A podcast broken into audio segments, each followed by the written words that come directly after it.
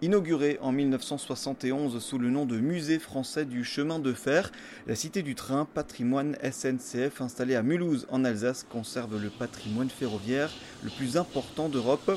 Plusieurs milliers de pièces y sont présentées. Trois espaces d'exposition et d'animation retracent l'histoire du train en France. L'un d'entre eux, baptisé Les Quais de l'Histoire, nous montre plus d'une soixantaine de pièces et démarre par le 19e siècle avec l'apparition du train. Anne Bourguignon, chargée de mission conservation, nous montre certaines pièces d'époque qui permettent notamment de mieux comprendre le train à vapeur, comme par exemple un tendeur euh, qui permet de comprendre euh. Bah, la notion d'utilisation, de, mise en place de la machine à vapeur, donc avec l'eau et le charbon, donc avec une, proportion en eau bien plus importante qu'en charbon. Hein.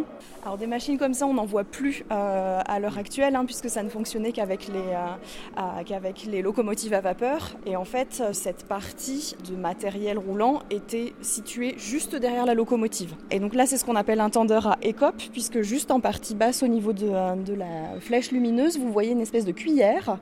Et cette cuillère, en fait, venait ramasser l'eau qui se trouvait donc sur un un chenal entre les deux, euh, entre les deux rails pour pouvoir entre autres réalimenter en eau donc le, euh, le tendeur. Vous voyez donc matérialisé euh, par ces lumières bleues donc l'espace que prenait l'eau et la toute petite partie qu'occupait le, euh, le, charbon. Donc on est vraiment sur une, euh, une différenciation euh, de, volume assez importante, en sachant bien sûr que ça, l'écope était vraiment un ajout d'eau ponctuel.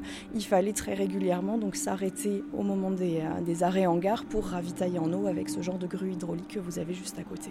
Donc c'était un peu le gros réservoir de carburant du, Exactement. train. C'est typiquement ce genre de, de principe. Voilà, réservoir de carburant à la fois en charbon et en eau bien sûr. Et puis euh, dernier élément de cet espace vapeur, c'est donc euh, tout simplement donc, euh, cette locomotive donc, qui appartenait à la Compagnie du Nord et les visiteurs peuvent passer sous la machine pour voir ben, tout simplement une partie qu'on ne voit pas en temps normal sous un, sous un train. Donc on voit les différentes, les différentes pièces mécaniques et puis on voit vraiment les entrailles du, de ce qu'était une locomotive à vapeur. Une balade qui dure entre 2 et 3 heures durant laquelle nous traversons les époques. Le général quitte ensuite Erstein par autorail spécial pour Wissembourg.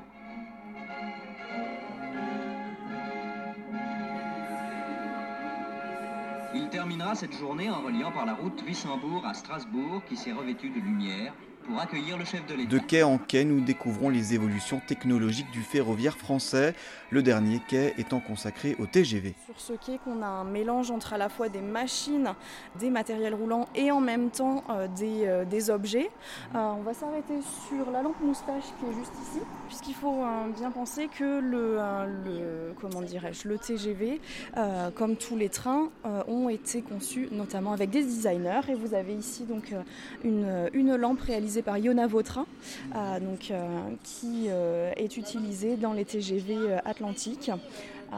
une lampe assez particulière et vous avez donc une, une vidéo qui présente Yona Vautrin avec son objet et qui permet aux visiteurs justement de comprendre la manière dont l'objet a été créé et d'avoir un peu l'idée de ce à quoi faisait référence l'univers du train pour elle au moment où elle a créé cette, cette lampe. On a aussi deux autres, points d'intérêt qui parle euh, d'autres designers, notamment Paul Arzance, Christian Lacroix, pour tout simplement bah, montrer que eux aussi ont participé à la conception du TGV.